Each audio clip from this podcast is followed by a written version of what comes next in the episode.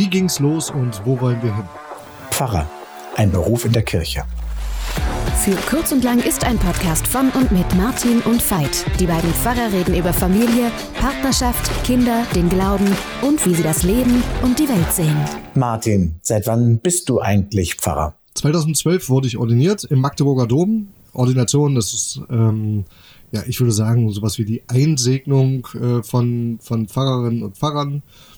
Ähm, sie bekommen das Recht zur freien Wortverkündigung und Sakramentsverwaltung. Ähm, ja, man bekommt den, den Segen für den Dienst zugesprochen und ähm, ja, wird, wird quasi eingesegnet in, in, in den Dienst äh, in der Kirche.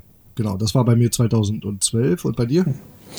Ich bin 1995 ordiniert worden und nicht im Magdeburger Dom, auch nicht im Berliner Dom.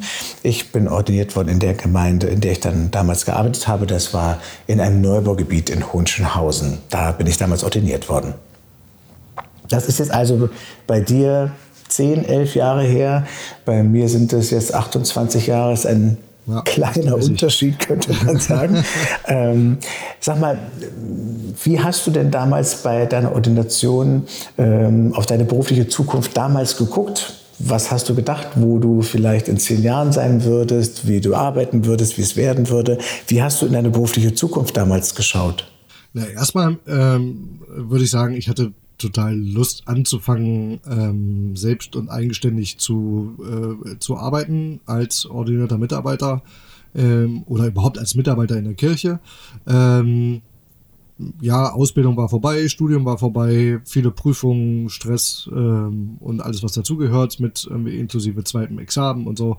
Ähm, und dann ähm, die Ordination war so der, der, der Startpunkt.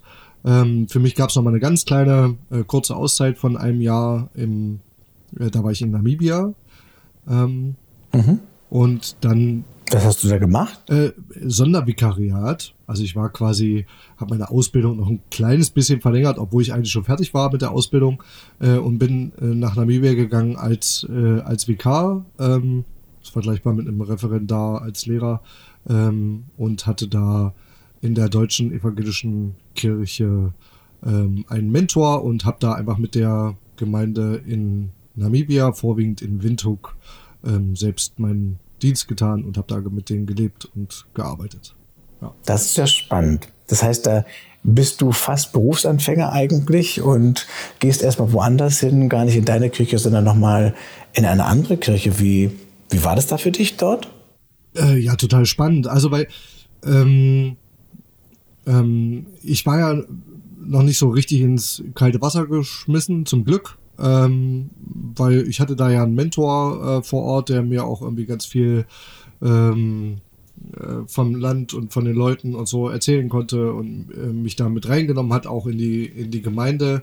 Ähm, und ja, also Namibia ist ein, ist ein spannendes Land mit einer äh, interessanten Geschichte, auch nicht ganz, ähm, ähm, nicht ganz ohne Komplikationen wäre fast schon ein bisschen wenig hm. gesagt. Ne? Also ähm, wir sprechen von Völkermord. Äh, ja, eben genau. Also ähm, ich würde sagen, also der, der, der Völkermord ähm, äh, bewegt ähm, die Menschen da natürlich, ähm, aber auch uns Deutsche oder mich als als als äh, weißen Deutschen ähm, da natürlich. Aber es gibt eben auch irgendwie eine ähm, ähm, ja, eine Bevölkerungsgruppe der, derjenigen, die äh, von den ähm, deutschen Missionaren und von den äh, deutschen Kolonialherren und ähm, Soldatinnen und Soldaten sozusagen ähm, abstammen. Äh, da gibt es eben, also ich kenne aktuelle Zahlen kenne ich jetzt nicht. Ich glaube, damals waren es so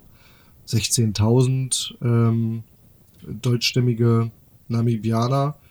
Ähm, Genau, also die, ähm, also die Geschichte äh, war spannend, vorwiegend aber auch der, der aktuelle Umgang damit ähm, und ja, wie, wie lebt es sich in einer ähm, Minderheitengemeinde, ähm, die aber gefühlt dann doch irgendwie keine Minderheit ist, sondern doch schon irgendwie eine repräsentative Macht hat, ja, also äh, vielleicht haben einige äh, jetzt auch die, das Bild dieser, dieser Christuskirche in Windhoek vor Augen.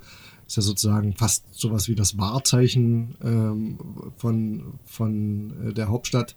Ähm, und die gehört eben zur deutschen, zur deutschen Kirche. Ähm.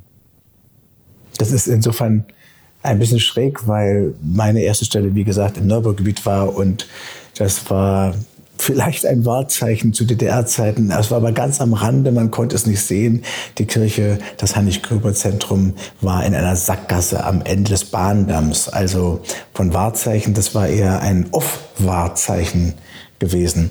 Und für mich hatte es auch etwas Exotisches. Ich hatte vorher noch nicht in einem Neubaugebiet, in einem Platten, DDR-Platten-Neubaugebiet gearbeitet und fand das spannend nicht wissend, welchen Menschen ich da begegnen würde und was für sie Kirche bedeutet. Dort war es im Wesentlichen die sozialdiakonische Jugendarbeit, die dort wichtig war und die auch über die Grenzen dieser Kirchengemeinde hinaus gewirkt und agiert hat. Das hat meine Zeit dort stark geprägt, also die ersten Jahre. Mhm. Und wie hast du auf die Zukunft geguckt, auf deine berufliche Zukunft damals? Also immer, immer begleitet von, von diesen, ähm, wie soll ich sagen, sind es äh, Horrorvisionen oder ähm, schwarzmalerischen statistischen Zahlen. Also wir, seitdem ich schon äh, ordiniert wurde oder auch schon davor, war es natürlich immer als Kirche, wir werden immer kleiner, es werden immer weniger Mitglieder, es gibt immer weniger Pfarrerinnen und Pfarrer, es gibt immer weniger Mitarbeiter und so weiter und so weiter. Ähm, äh, wo wir immer schon gemerkt haben, okay, vielleicht müssen wir uns einfach verändern. Also wir sind keine Volkskirche mehr, sondern sind eigentlich jetzt eine Kirche für, für, äh, für eine Minderheit der Bevölkerung. Ähm, und das, was mich, glaube ich, so hauptsächlich bewegt hat und immer noch bewegt, ist sozusagen der, ähm, ja, wir sprechen immer sozusagen davon, wir müssen weg von einer Com-Struktur hin zu einer G-Struktur.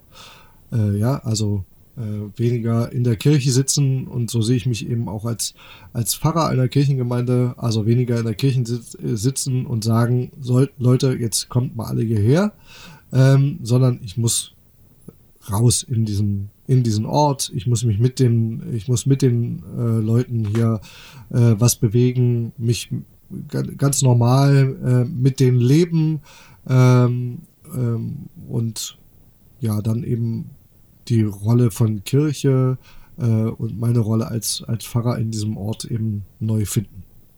Mhm. Und wie schaust du jetzt auf die Zukunft der Kirche?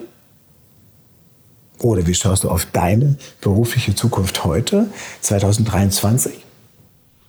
Ja, was soll ich sagen? Vorsichtig optimistisch, ne? Also, äh, ähm, ähm, klar kann man irgendwie diese Statistik nicht ignorieren und das macht, macht mich auch manchmal irgendwie, bin ich dann schon ziemlich bedrückt, so, ja, und denke, ach, wo wird das noch alles noch hinführen und unsere Strukturen äh, müssen sich ständig verändern und neu anpassen, ähm, weil wir natürlich auch weniger Pfarrerinnen und Pfarrer, also Kolleginnen und Kollegen von mir einstellen können. Das heißt also, ich bin immer für größer werdende Gebiete zuständig. Ähm, geht dann überhaupt noch der direkte Kontakt und so, solche Fragen. Ähm, und ich denke aber, dieser, dieser, diesen Wandelprozess ähm, mitzugestalten, das ist eine große Herausforderung, aber äh, die nehme ich gerne an. So. Du blickst ja jetzt irgendwie auf 30 Jahre zurück. Äh, was hat sich bei dir verändert von 1995 bis heute? Hat sich was verändert in deiner Berufsperspektive oder zu der Frage, wie bin ich damals angetreten und hat sich das erfüllt? Ehrlich gesagt ist das 30 Jahre her und ich glaube, manches davon habe ich auch schon vergessen. Aber ähm, also die Bedeutung von Kirche, was wir tun können, für wen wir eigentlich da sein sollen, die hat damals eine große Rolle gespielt, auch im Neubaugebiet und die Frage, was ist es, was die Menschen brauchen. Der Institutionserhalt hat immer wieder eine Rolle gespielt. Ähm, das wird er auch, aber ich merke, dass mich das auf Dauer nicht nährt. Ich finde es spannend und habe Lust an Strukturen. Für mich ist aber entscheidend, dass ich glaube, ehrlich gesagt, ähm, Gottes Liebe braucht die Kirche vielleicht gar nicht, aber äh, manchmal schadet es vielleicht sogar Kirche, dass Gottes Liebe zu den Menschen kommt. Das ist jetzt ketzerisch formuliert. Für mich sind das zwei Dinge. Ich erlebe ganz oft Menschen, die im Namen Gottes, im Namen seiner Liebe etwas tun, versuchen zusammen mit anderen und für andere, auch in der Kirche, vor allen Dingen in der Kirche. Ich sehe es aber nicht nur dort. Also insofern sind das, ist das für mich zweigleisig und ich hänge mein Herz jetzt nicht nur an die Institution, sondern mir ist es wichtig, dass da etwas von dem rüberkommt, was mich selber trägt, was mir Kraft schenkt, was ich erfahren habe, was ich von anderen gehört habe, was ihnen im Leben hilft als Glaube oder in schwierigen Zeiten. Das hat sich bei mir nochmal geändert. In den letzten 30 Jahren war ich ja äh, zehn Jahre in der Berufsschularbeit und zwölf Jahre in der Krankenhausseelsorge. Das heißt, ich habe außerhalb von Kirchengemeinde gearbeitet, habe auch mit Menschen gearbeitet, die gar nicht in der Kirche sind, auch in Einrichtungen, die gar nichts mit Kirche zu tun haben. Und habe gerade gemerkt, wie groß eigentlich die Neugier ist, äh, wenn man außerhalb der Kirche jemand von der Kirche begegnet. In der Kirche erwartet man ja, dass man jemand von der Kirche trifft, also da ist die Verwunderung nicht so groß. Ich, wenn ich in die Zukunft schaue, glaube ich oder wünsche ich mir, und werde auch alles dafür tun, dass es ganz verschiedene Äußerungen von Kirche gibt. Ja, Kirchengemeinden, Orte um den Kirchturm herum, aber dass es auch Kirche gibt in, weiterhin in Gefängnissen oder in Schulen oder in Klöstern oder auf Pilgerwegen das, oder was es da noch so alles gibt. Also mir ist wichtig, dass, dass es Kirche in ganz verschiedener Form gibt. Das wäre für mich wichtig. Ich habe jetzt nicht mehr so eine lange berufliche Zukunft wie du. Machst du bis zum Ruhestand? Ob ich das bis zum Ruhestand mache? Ja. Ach, ja, ich denke schon. Also im Moment habe ich große Lust dazu. Also das ist ja sozusagen auch der, äh, ähm, äh, der große Schatz dieses, äh, dieses Berufs, so, so wie ich ihn äh, vorher kannte und jetzt auch irgendwie immer noch wahrnehme, dass das ja ein riesengroßes Spektrum ist von beruflichen Möglichkeiten. Also es klingt von außen immer ein bisschen Pfarrer und dann haben irgendwie alle immer ihr Bild, ja. Ähm, ähm, aber es gibt ja sozusagen in ähm, es gibt Militärseelsorger, es gibt Polizeiseelsorger, es gibt Klinikseelsorger, es gibt äh, Schulpfarrerinnen und Schulpfarrer, ähm, es gibt ganz viele Funktionsfahrstellen, ähm, wo eben Kirche oder Pfarrerinnen und Pfarrer auftauchen. Ähm, und das sind ja irgendwie auch berufliche Perspektiven.